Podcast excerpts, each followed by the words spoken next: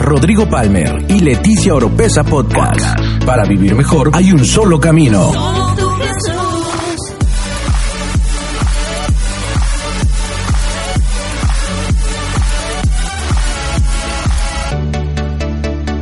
Escucha todas las semanas la clave para tener una mejor vida. Una mejor vida. Vamos a entrar a la palabra el día de hoy. Quiero cerrar la serie del plan maestro. ¿Cuántos han sido bendecidos con esa palabra? Y creo que de alguna manera lo más poderoso de todo esto es ponerla por práctica.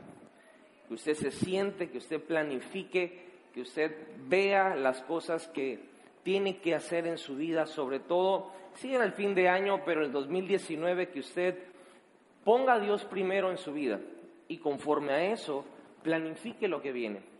Yo creo proféticamente que el éxito y el poder tener un rompimiento, el poder tener una victoria en nuestra vida en este próximo año se va a deber a qué también planificamos.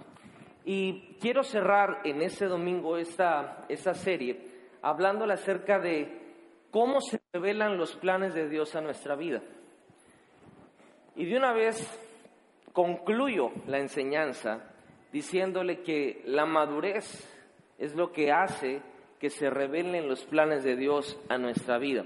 Pero para eso quiero llevarle a una historia en la escritura, a un pasaje de alguien que planeó algo y que vino a cosechar el fruto de esa promesa años después.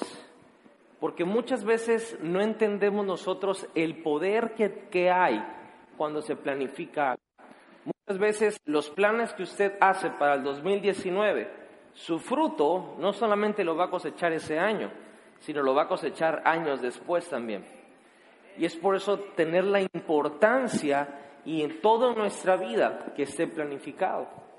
El día de ayer que regresé de allá para poder estar con ustedes, miren cuánto les quiero, que me vine desde allá manejando solito ahí para venir a estar con ustedes todo el domingo y me senté tantito a planificar ciertas cosas y yo planifico con días y semanas de anticipación.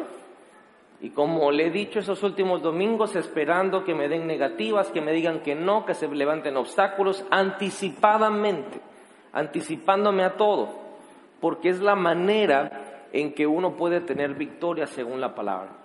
Así que vamos a leer dos pedazos de la escritura muy importantes y de ahí vamos a partir a lo que Dios quiere enseñarle en esta mañana.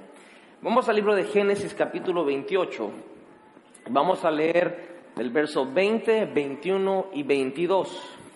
Génesis 28 dice la palabra, e hizo Jacob voto diciendo, si fuere Dios conmigo y me guardare en este viaje que voy, y me diere pan para comer y vestido para vestir, y si tornara en paz a casa de mi padre, Jehová será mi Dios, y esta piedra que he puesto por título será casa de Dios. Y todo lo que me dieres, el diezmo lo he de apartar para ti. Rápidamente le doy un trasfondo de lo que acabamos de leer.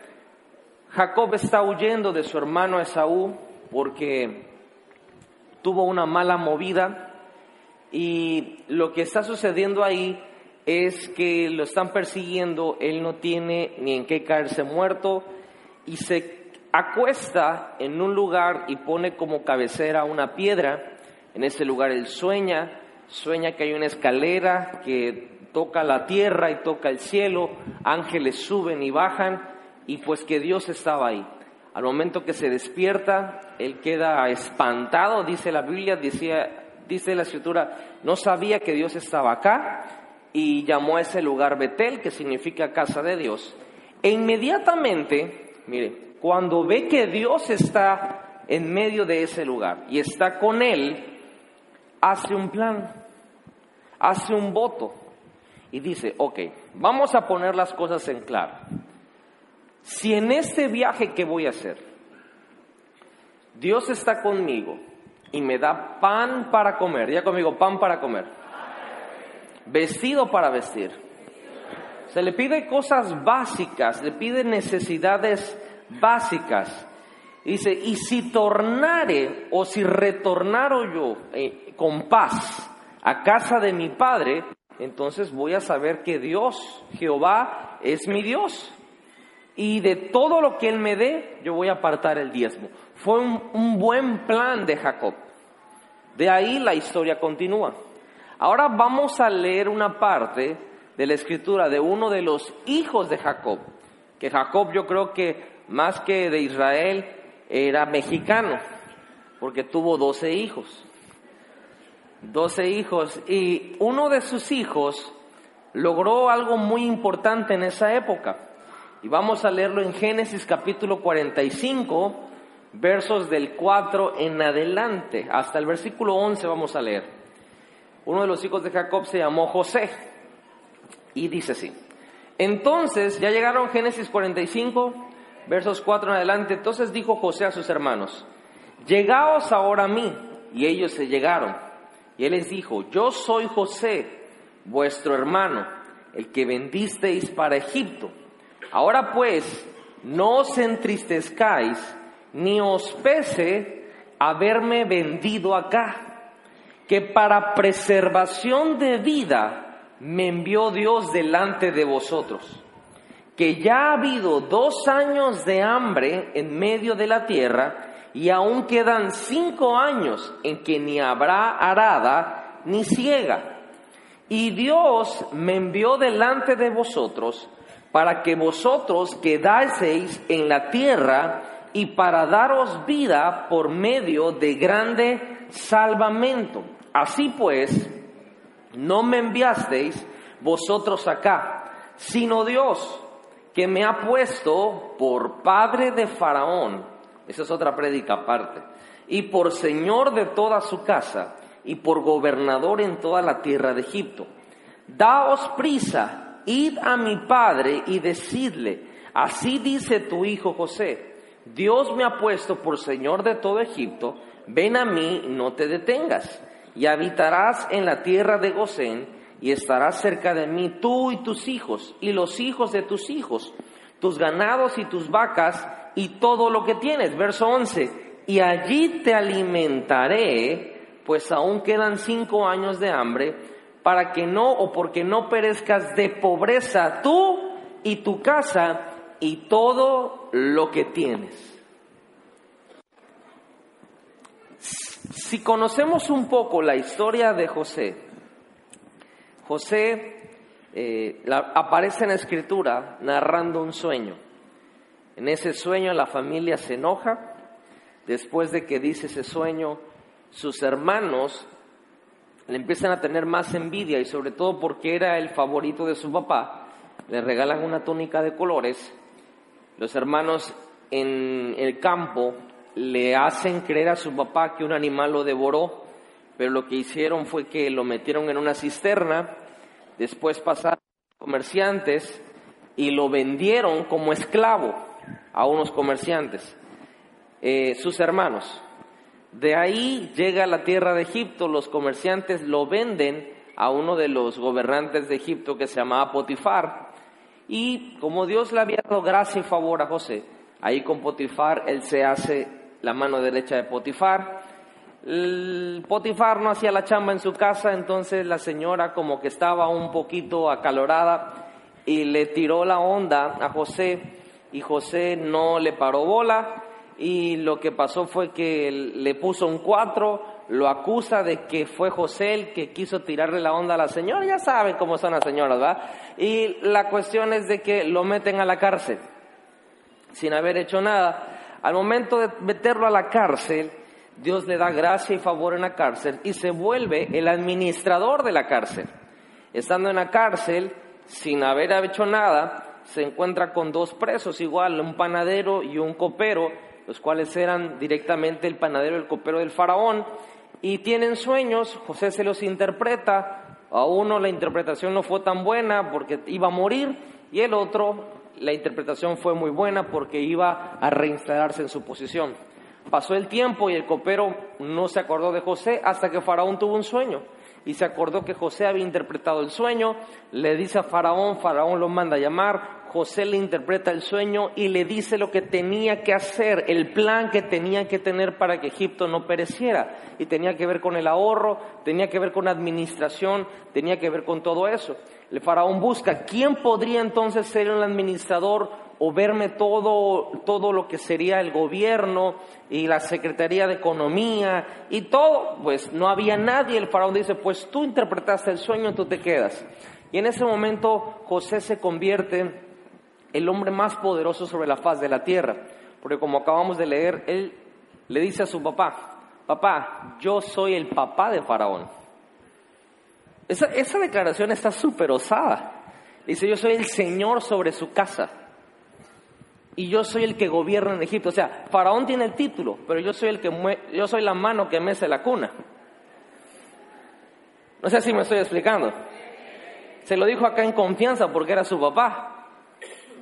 Y todo lo que le pasó a José, nosotros, si estuviéramos en el lugar de José, ya estuviéramos a punto de meternos un tiro o estuviéramos a punto de diciendo a Dios qué injusta es la vida. Y estuviéramos llorando porque dijéramos, si es que yo soy un hombre trabajador, yo soy una mujer que hace las cosas bien, ¿por qué me pasa esto? Si yo no hice nada, ¿por qué me acusaron? Si yo me esfuerzo, ¿por qué no me pagan? Si no sé qué cosa, ¿y por qué esto? Y nos estuviéramos quejando. José tenía todo para quejarse, porque la verdad, él no hizo nada malo y le fue en feria. Pero cuando leemos esto, José dice, todos los planes de Dios les dijo, no crean que ustedes fueron los que me vendieron me mandaron para acá. Eso era el plan de Dios. No crean que ustedes se van a llevar el mérito de lo que me ha pasado. Es por todas las peripecias y las dificultades que me hicieron pasar. No, todo eso estaba incluido en el plan de Dios. ¿Por qué José logra hablar así? Porque solamente un hombre o una mujer madura logra ver los planes de Dios.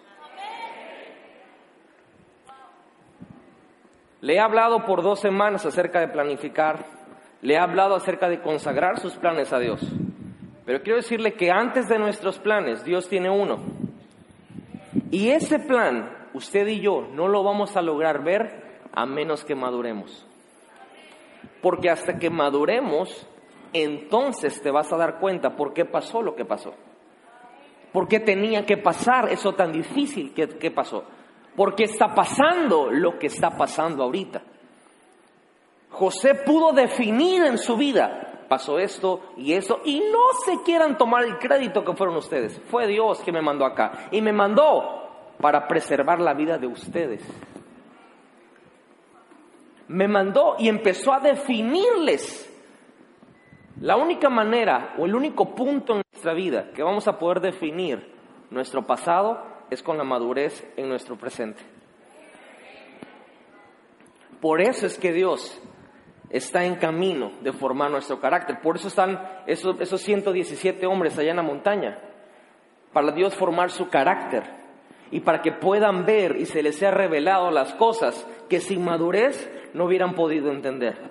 ¿Por qué no cierra sus ojos ahí en su lugar? Señor, te pido en esta mañana que tu palabra llegue a los corazones te pido en el nombre de Jesús que día a día nos lleves a formar nuestro carácter y a madurar, para que podamos ver tus planes y en todo lo que emprendamos, todo nos vaya bien. En el nombre de Jesús. Amén. Se lo va a dar a Jesús, déselo fuerte. Que vamos a empezar a poner ciertas cosas en claro. Ninguno de nosotros podemos cambiar lo que pasó, pero sí podemos cambiar lo que viene.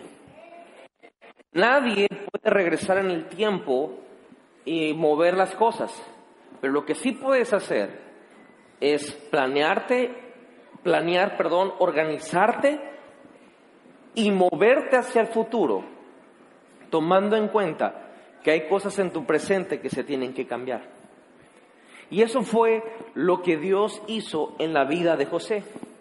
En este pasaje que leímos nos, está mostrando ya un José maduro, ya un José procesado, ya un José que pasó por muchas cosas y su carácter fue formado. Porque quiero decirle, pasar por situaciones difíciles no te garantiza que maduras. Hay mucha gente que pasa por situaciones difíciles, pasa por procesos en su vida y en vez de madurar se vuelven más inmaduros. Se vuelven gente berrinchuda, gente que se queja todo el tiempo, tantito no le salen bien las cosas y más se separa de Dios. Y empieza a formular en su cabeza, pero ¿por qué? Si yo estoy aquí, si yo me estoy portando bien, si yo llego el domingo, si yo estoy diezmando, si yo ofrendo, ¿por qué me pasa esto? Tantito pasamos por una situación difícil y empezamos a culpar a Dios. No nos garantiza el proceso la madurez. Por eso es tan importante las decisiones que tomamos en situaciones felices y en situaciones difíciles. Y le quiero dar un consejo de oro. En cualquier momento de su vida, ya sea un momento muy feliz, momento de victoria, o un momento de prueba, de transición y de proceso, quiero decirle, Dios tiene un plan. Si usted tiene en mente eso, usted no va a caer en muchos errores que caemos, que ahorita vamos a entrar. Si usted sabe que el plan de Dios está en su vida presente para formarnos, va a entender que la situación actual es parte de ese plan. Y hay una razón y un propósito detrás de eso. ¿Cuántos saben que Dios nos ama? Dios nos ama mucho y nos ama tanto que quiere cambiar nuestra vida y quiere cambiar lo que somos a lo que Él sabe que nosotros tenemos que ser. Dios nos ama tanto que Él comienza sus planes antes que nosotros sepamos que comenzaron. De hecho, la razón por la cual nosotros nacimos es porque Dios tenía un plan. Nosotros no venimos acá a la tierra a buscar qué hacer. Nosotros venimos porque tenemos algo específico que Dios trazó que tenemos que hacer. Es decir, venimos aquí, nacimos porque Dios tiene un plan. Entonces sus planes de Él comenzaron mucho antes que nosotros supiéramos que teníamos que planear nuestra vida. Dios comenzó de antemano la obra y el proceso que hoy nosotros estamos viviendo. Y cuando Dios comenzó sus planes, quiero mencionarles cosas muy importantes, eh, sobre todo tomando como ejemplo la vida de José. Cosas que a veces nosotros fallamos, metemos la pata y no nos damos cuenta y por eso retrasamos más el cumplimiento de las promesas de Dios y retrasamos el hecho de avanzar en la vida y dar en el blanco en las cosas o en las áreas que tenemos que dar en el blanco. Y precisamente ahorita voy a comentar algo que muchas veces lo hemos enseñado de una manera y, es así, pero quiero tomarlo de un punto de vista diferente. Cuando le digo, lo menciono, si usted tiene algún tiempo eh, en la fe y caminando, la historia de José, cuando él se para con sus hermanos y les cuenta el sueño, bueno, están sus hermanos y sus papás. ¿Cuántos saben esa parte de la escritura? Bueno, los que no lo saben, José está cenando, toda la familia, y de repente se para y dice, tuve un sueño. Ay, a ver, este, ¿qué soñaste, José? Josecito. Dice, bueno, pues yo tuve un sueño. Dice, no sé, yo soñé que habían once estrellas y estaban las estrellas y se inclinaban ante mí. Y los hermanos comenzaron, ¿once? Sí, once. Qué casualidad, ¿no? Sí, y también soñé que el sol y la luna estaban delante de mí y se inclinaban delante de mí. Y el papá le dice, ahora resulta, o sea, eh, la versión actual, le dijo, ahora resulta que tus hermanos, tu mamá y yo nos vamos a inclinar delante de ti. Y la versión actual dice ahí que José le dijo, bueno, pues si esa es tu interpretación, la Biblia dice que sus hermanos lo odiaron, lo aborrecieron en ese entonces. Y la Biblia dice que su papá se molestó con él. Nosotros lo enseñamos desde un punto de vista de si tienes sueños grandes, no se lo cuentes a alguien que no te va a entender, lo cual es verdadero, lo cual yo le añadiría, si tienes sueños grandes, no se lo cuentes a mentes pequeñas, porque no te van a entender. Pero aquí viene una cosa, no era el tiempo de José de contarle eso a sus hermanos. Y José en su inmadurez, aunque tenía el sueño de Dios, no debió de haberlo dicho en ese momento. Y muchos de nosotros cometemos el mismo error. Hay veces que tenemos el plan de Dios en nuestra vida y cometemos el error de contárselo a alguien. Que lo que va a hacer es que se va a ofender, no te va a entender, va a terminar atacándote y va a terminar inclusive moviendo más personas para que se pongan en tu contra. Y uno dice, ah, ¿para qué se lo dije? Pero sabe, como personas tenemos la necesidad de contar el chisme, digo, de contar lo que hemos escuchado y lo que hemos hablado. Yo quiero que, que, que de alguna manera, quiero ser empático con usted. Todos tenemos la necesidad de hablar las cosas. Pero José contó antes de tiempo su sueño y tuvo consecuencias por eso. Y en sus consecuencias fue que los hermanos pensaron matarlo, si no es por su hermano mayor Rubén, que dijo, en momento, eh, o sea, sí me cae mal, pero matarlo, yo creo que se nos va a pasar la mano. Mejor vamos a venderlo. Digo, vamos, vamos a sacar algo, ¿no? Digo, pues sí, pues vamos a sacarle algo. Pero tuvo su consecuencia José por la inmadurez de hablar donde no tenía que hablar. Me pregunto yo en esta mañana, ¿será que hemos hablado cosas que no teníamos que hablar delante de otras personas?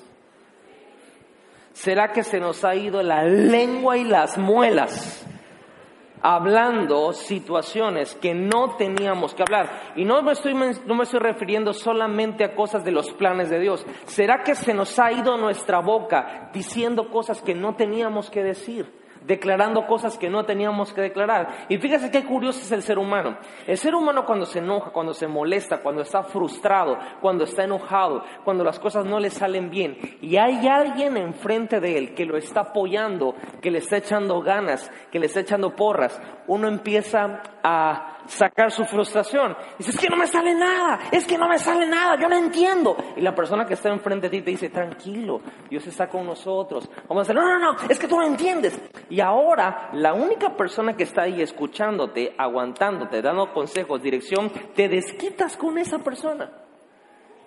Yo no sé si le estoy hablando a alguien en esta mañana. Y como que dices, ah, como que es este o esta aguanta y anda en buena onda, pues aquí se la va a comer toda. Y rata, ta, ta, ta, ta. No, mira, no te preocupes, tú crees, Dios, Dios. Y no sé qué, como que tienes tus dos minutos de sacar el veneno. Y luego te das cuenta, ¿qué dije? ¿Qué dije? ¿Fue un momento de inmadurez? Todo momento de inmadurez donde se te salen rayos, sapos y culebras van a tener consecuencias.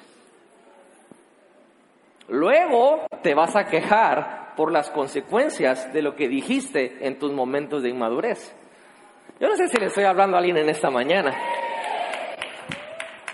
José se paró y no dijo nada feo, ni siquiera dijo nada en contra de Dios, sino dijo su sueño en un lugar que no lo tenía que decir, en un momento que no lo tenía que decir, a unas personas que no se los tenía que decir.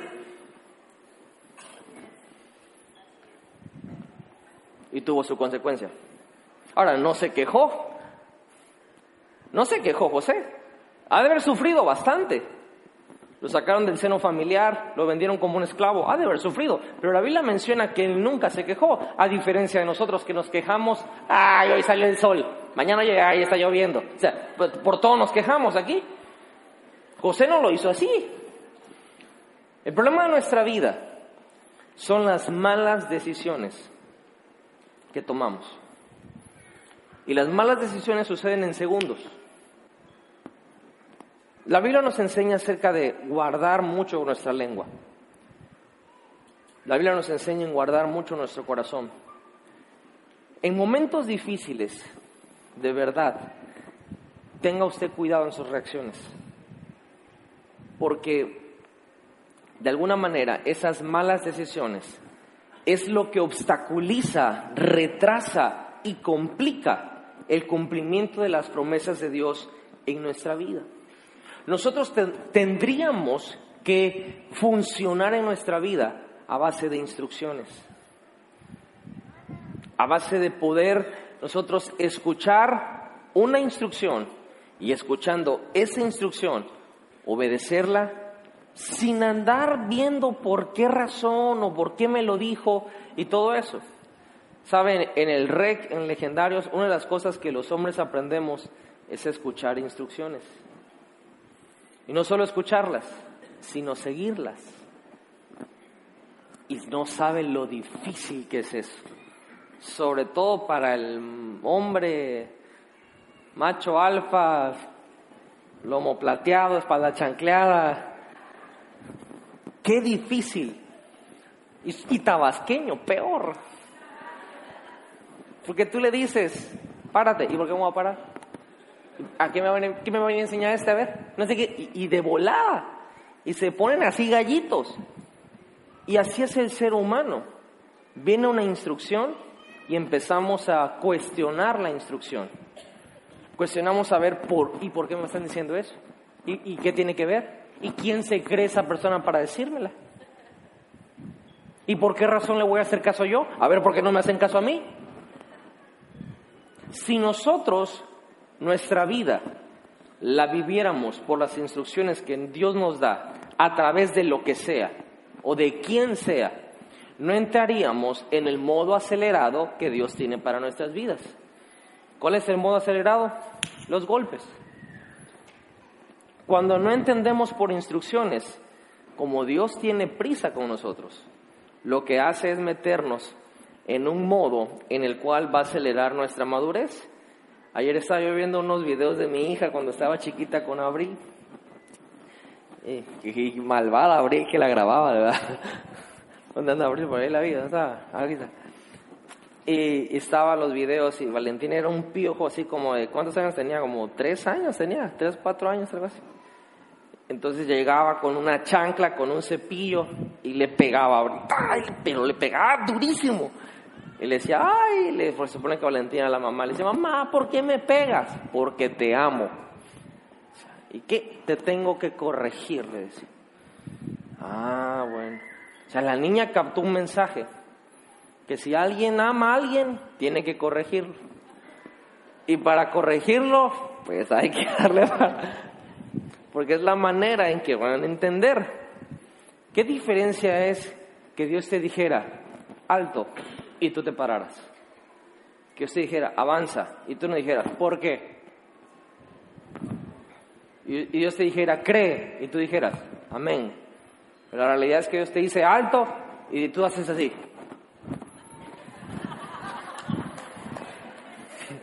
Y Dios te dice, para, y haces. Y usted dice, ¿cree? ¿A quién o qué?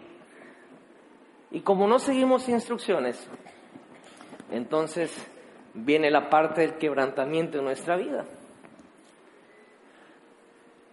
José en su madurez, cuando entendió, o más bien cuando maduró entendió todo lo que había pasado y mejor aún, entendió lo que iba a pasar. La única forma, que eso es lo que se resume esta enseñanza, que Dios va a revelar sus planes a nuestra vida es a través de la madurez. Ahora mi pregunta es, ¿cómo estamos en la madurez? ¿Qué tan maduros somos? ¿Qué tan inmaduros somos? Porque las conclusiones de un hombre maduro, conforme al plan de Dios, son las siguientes. Número uno, que Dios tiene un plan. Y el plan de Dios incluye las cosas buenas y las cosas malas. ¿Qué leímos en la Escritura la semana pasada en Jeremías 29:11? La Biblia dice que Dios tiene pensamientos o planes de bien y no de mal, para que nos traigan paz para que terminemos de la forma en que tenemos que terminar, es lo que dice la Escritura. Y como el plan de Dios solo se entiende por la madurez, cuando usted y yo nos desesperamos, ¿cuántos han desesperado una vez en su vida? Cuando entramos en un estrés, cuando entramos en la ansiedad, son signos, son señales de que no estamos entendiendo el plan de Dios. Si usted ve una persona desesperada, angustiada, frustrada, con ansiedad, con estrés, es una persona que no está entendiendo el plan de Dios. ¿Cuántos de los que están aquí alguna vez han tenido un viaje por tierra que hayan ido con sus hijos? Levante la mano, para que sepamos la, la página en la que estamos. Y hay veces, por ejemplo, yo lo he hecho, le digo a mis hijos, vamos a ir a tal lugar, vamos a tardar tantas horas en la carretera. Ok, perfecto. Todavía me tomé el tiempo de decirles eso. Pero no hemos salido ni de la gasolinera. Y están preguntando, ya llegamos. No, no hemos salido. Sale uno, y no ha, no ha entrado ni a la carretera oficialmente y los niños preguntan. ¿Y qué respondemos nosotros? Pasan dos segundos y ¿qué preguntan los niños? ¿Y qué respondemos nosotros?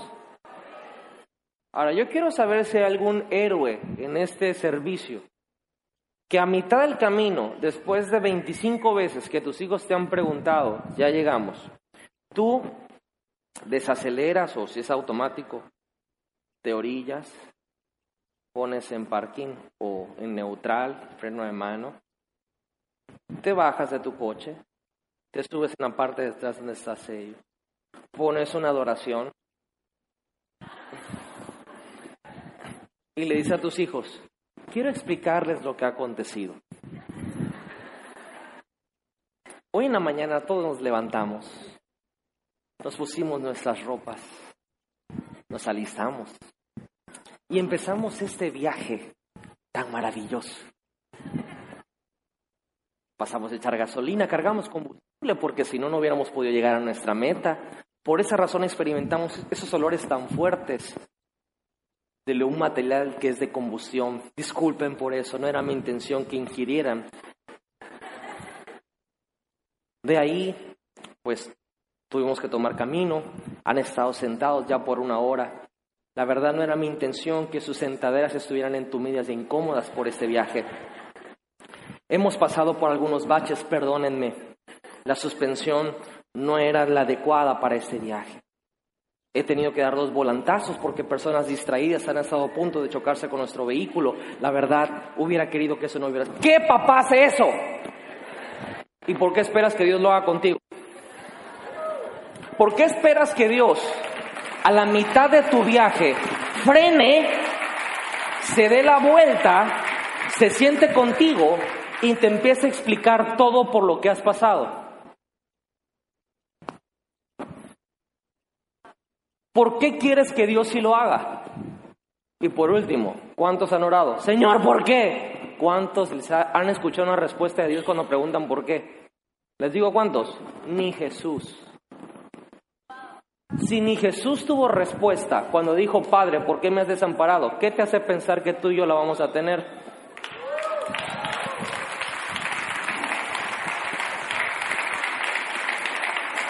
El plan de Dios no se te es revelado hasta que tú eres maduro. Cuando tú tienes 19, 20, 21, 25 años, 30 años, que se supone que es edad, ya no eres un niño y tú vas a hacer un viaje que dura 8, 6, 10, 12 horas, por el amor de Dios, yo no he escuchado una persona de 25 años preguntándole al chofer, ya llegamos, ya llegamos, ya llegamos, ya llegamos, a menos que sea una persona totalmente inmadura, o a menos que se haya quedado dormido en el viaje, y se levanta, ¡Ah, ya llegamos, ahora es diferente, se quedó dormido en el proceso. Pero las conclusiones de un hombre maduro para el plan de Dios es entender lo siguiente, Dios tiene un plan. Por eso tuve que pasar por aquí, por eso pasé ese bache, por eso fue ese volantazo, por eso estoy tardando ese tiempo, por eso estoy entumido, por eso me ha dolido.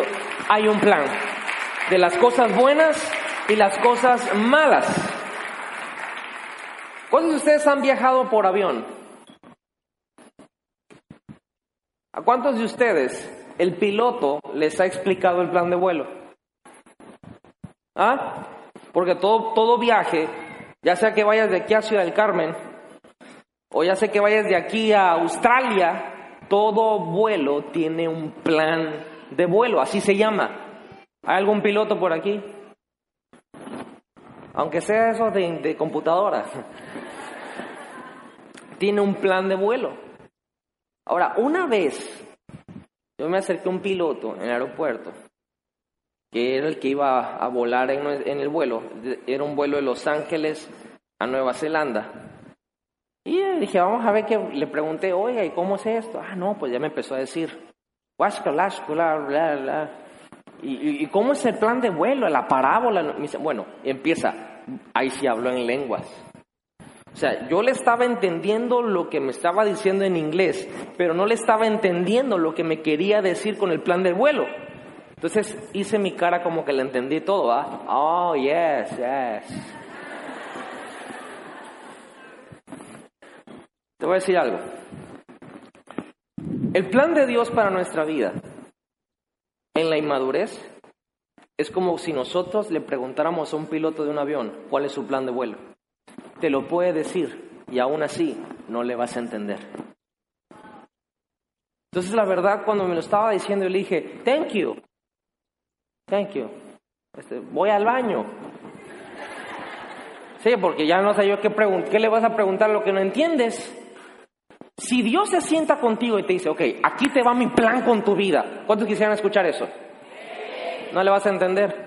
Y te va a decir, voy a hacer esto, esto contigo, y esto por acá, y esto acá, y acá, y cuando pase esto, va a pasar esto, y luego por acá te voy a meter por acá, y acá, acá, acá, y te vas a decir, este,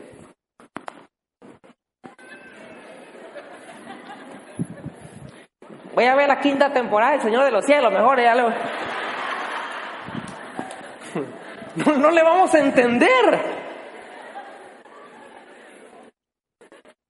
Hasta que haya madurez. Hasta que haya madurez, tú vas a empezar a ver en tu vida que Dios de la nada y por iniciativa te va a decir, voy a hacer esto. Vamos juntos. No sé cómo va a salir, pero si es tuyo y es tu plan, lo voy a planificar, me voy a organizar y me voy a meter. Muy diferente, es muy diferente. Dentro del plan de Dios, los planes de Dios no son egocéntricos. ¿Y esto qué incluye? Que el plan que Dios tiene con nuestras vidas no nos involucra solamente a nosotros. De hecho, el plan de Dios con nosotros involucra a todos los demás. Se lo explico a cómo comencé, que con esto voy a cerrar. Comencé leyéndole el plan, la promesa, el voto, el pacto, como le quiera llamar, de Jacob con Dios. Jacob huyendo, con una mano adelante y una atrás, no teniendo nada como clavillazo, de piedra la cama y de piedra la cabecera. Ve a Dios en un lugar, se despierta espantado, en el buen sentido de que Dios estaba ahí, y hace un plan con Dios. Y le dice, Señor, si tú vas conmigo, si tú me das pan para comer, me das vestido para vestir, si mantienes en paz a mi familia, entonces tú vas a ser mi Dios. Y de todo lo que tú me des, yo te voy a dar el diezmo. Ese fue el plan de Jacob. Y lo vino a cosechar con su hijo José.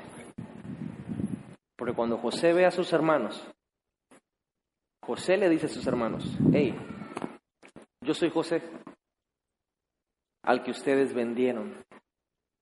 Pero no piensen que gracias a ustedes estoy aquí porque no fueron ustedes los que me pusieron aquí, fue Dios. El que vio años atrás, cuando yo no entendí por qué mi familia me traicionó, Dios estaba viendo, tú eres capaz de soportar esto porque vas a ayudar a los mismos que te traicionaron.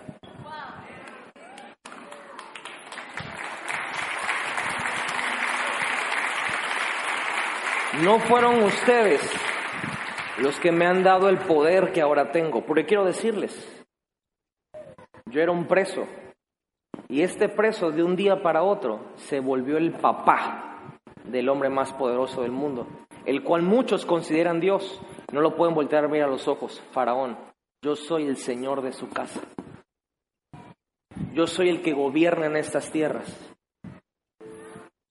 Por eso fui un esclavo. Por eso fui el administrador.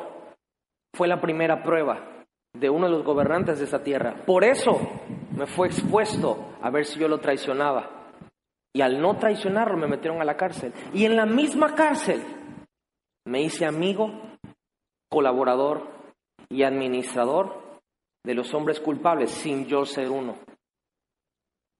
No fueron ustedes los que me llevaron a tener una conexión con dos hombres poderosos, que luego uno salió y se olvidó de mí. ¿No fueron ustedes los que me hicieron interpretar un sueño y dar todo el plan financiero, económico y administrativo si yo había estudiado nada? Fue Dios que para preservación de sus vidas, y recuerdo lo que nos dijo papá aquella noche en, en Betel, y ahora entiendo que Dios me hizo pasar todo esto a mí para cumplir la promesa que le hizo a él. Si me dieras pan para comer, aquí hay pan. Llámenlo y díganle que su hijo lo llama, que faltan cinco años de sequía y de hambre, que no va a haber ni siembra ni cosecha, pero el Dios con el cual Él hizo un plan me hizo pasar por esto para cumplir su palabra que le hizo a Él. Su plan hoy va a salvar la vida de Él y la vida de ustedes porque Él en su plan dijo, si haya paz en mi casa. Y por eso les voy a perdonar, para que haya paz. Llámenlo va a poseer la tierra que yo le voy a dar y además le dice esa palabra textual, no va a haber pobreza en su casa. Ni sus hijos, ni los hijos de sus hijos, sus vacas, su ganado, todo lo que tiene, está seguro. Solo un hombre maduro puede entender esa magnitud en el plan.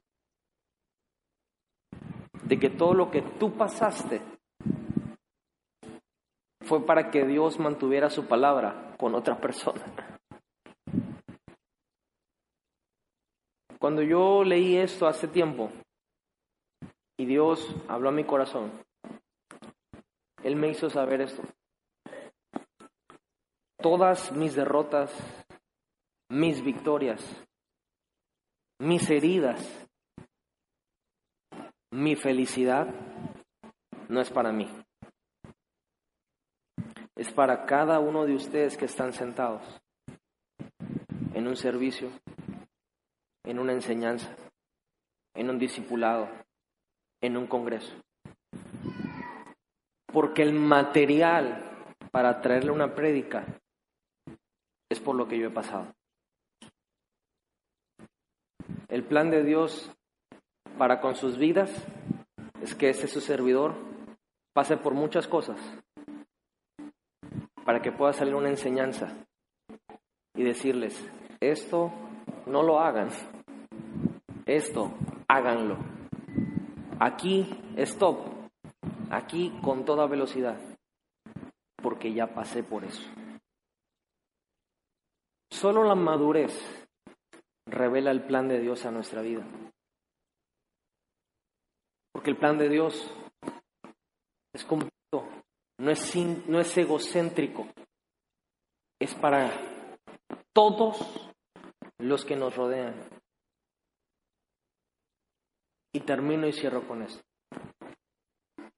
El plan de Dios, su fundamento, no es tanto que tú hagas cosas, es que tú seas alguien. Está apuntado a trabajar con tu ser, no con tu hacer.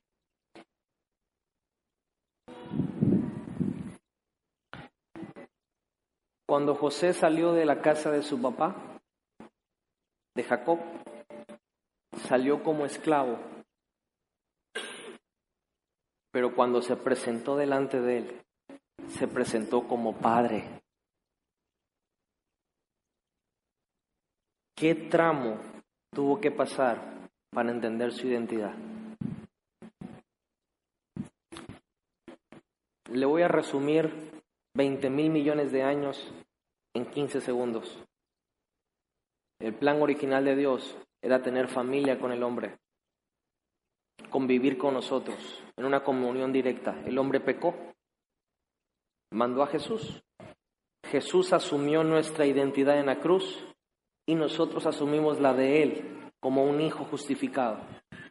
Y a partir de ese momento, nosotros estamos en un viaje, en un proceso de entender nuestra identidad, quiénes somos, para regresar al plan original, que es convivir con Dios, tener una comunión con Dios, tener una relación con Dios. Todo lo que hacemos en la vida, todos los planes de Dios, todos tus proyectos, todas tus victorias, todas tus conquistas, van a apuntar a un lugar, a llevarte una vez más a ser esa familia que Dios quiere tener.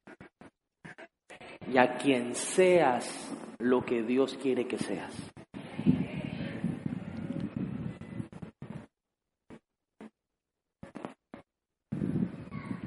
¿Queremos hacer cosas en la vida? Claro que sí.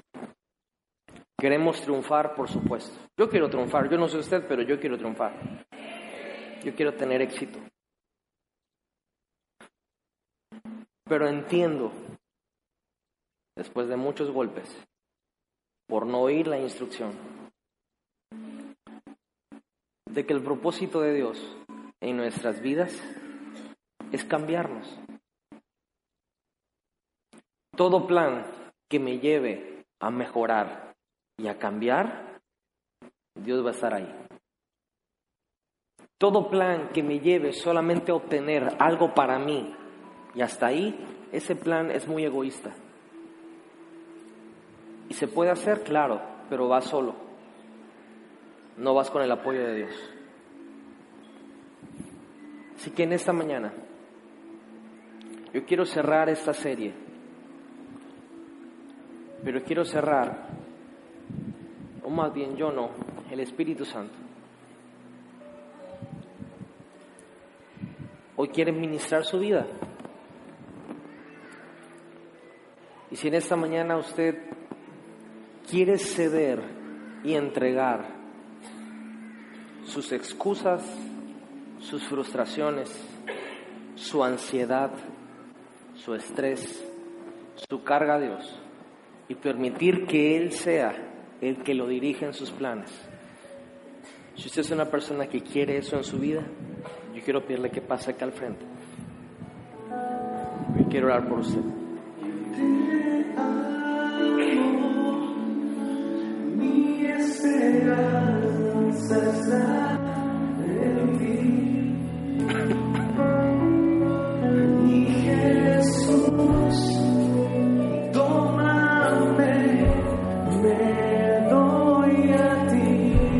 Levante sus manos, comience a adorarlo. Yo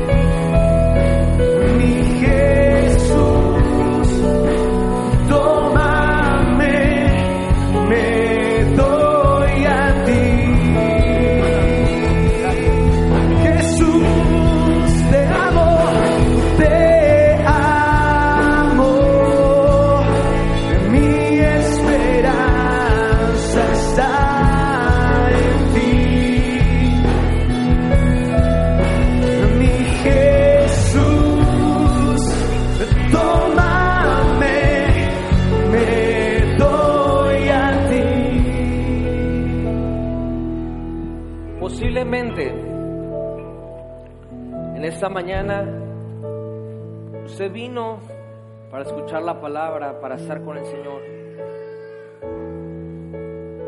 Pero en todo lo que ha pasado en los últimos días, semanas y meses, usted se ha sentido frustrado, estresado, cargado. Hay momentos en soledad donde levanta los ojos y dice Señor, ya no sé qué hacer. Te he creído, lo que me han dicho que tengo que hacer, lo he hecho a como yo tengo el entendimiento que se tiene que hacer y simple y sencillamente no me salen las cosas. En esta mañana el Espíritu Santo quiere cambiar eso en su configuración interna. Quizá no es que no te salgan las cosas. Quizá es parte del plan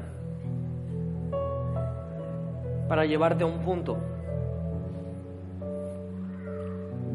Llevarte a un punto en tu vida donde así como José, de la noche a la mañana, pases de ser un esclavo, pases de ser preso, a ser el Señor de todo. Hoy el Espíritu Santo quiere cambiar tu configuración de queja, tu configuración de derrota que no te han salido las cosas. Y llevarte a la madurez y al entendimiento de poder ver el plan de Dios en tu vida. Para eso será necesario que tú entregues tus planes para que en tu vida solamente esté caminando el plan de Dios. Y ahí la palabra del Señor te garantiza que todo lo que te ha sucedido, todo lo que está cursando en el presente, entonces va a agarrar sentido y va a ser usado a tu favor. Pero solo si es el plan de Dios el que está corriendo en tu vida. Muchos de los que están aquí dicen, he intentado por todas las maneras y he fracasado de todas las maneras, tanto que ya ni siquiera nadie cree en mí, que aunque tengo una buena idea, ya me ven como un chiste.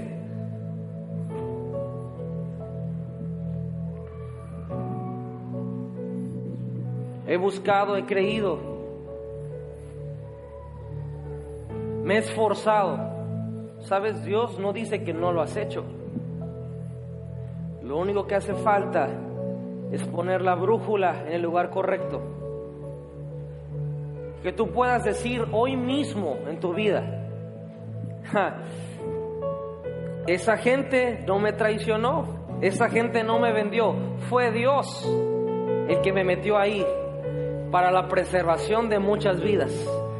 Fue Dios el que me pasó por acá para que yo entendiera y fortaleciera mi carácter y mi mentalidad. Fue Dios el que me hizo picar piedra y el que me hizo intentarlo 20 mil veces y 20 mil veces fracasar para aprender que así no se hace y que hay una nueva manera. No fueron ellos los que me clausuraron el contrato, fue Dios el que hizo que mi fe creciera y aumentara para depender 100% de Él. No fueron ellos los que me todo mi patrimonio, fue Dios el que me hizo entender la palabra, que no he visto justo desamparado, ni su simiente que mendigue el pan, y aunque te dejaren padre y madre con todo eso, yo te voy a recoger. Cuando empiezas a tener madurez en lo que te ha pasado, se te va a revelar el plan de Dios y te aseguro que de la noche a la mañana vas a dejar de ser esclavo y preso y vas a pasar a ser Señor y Padre de todo.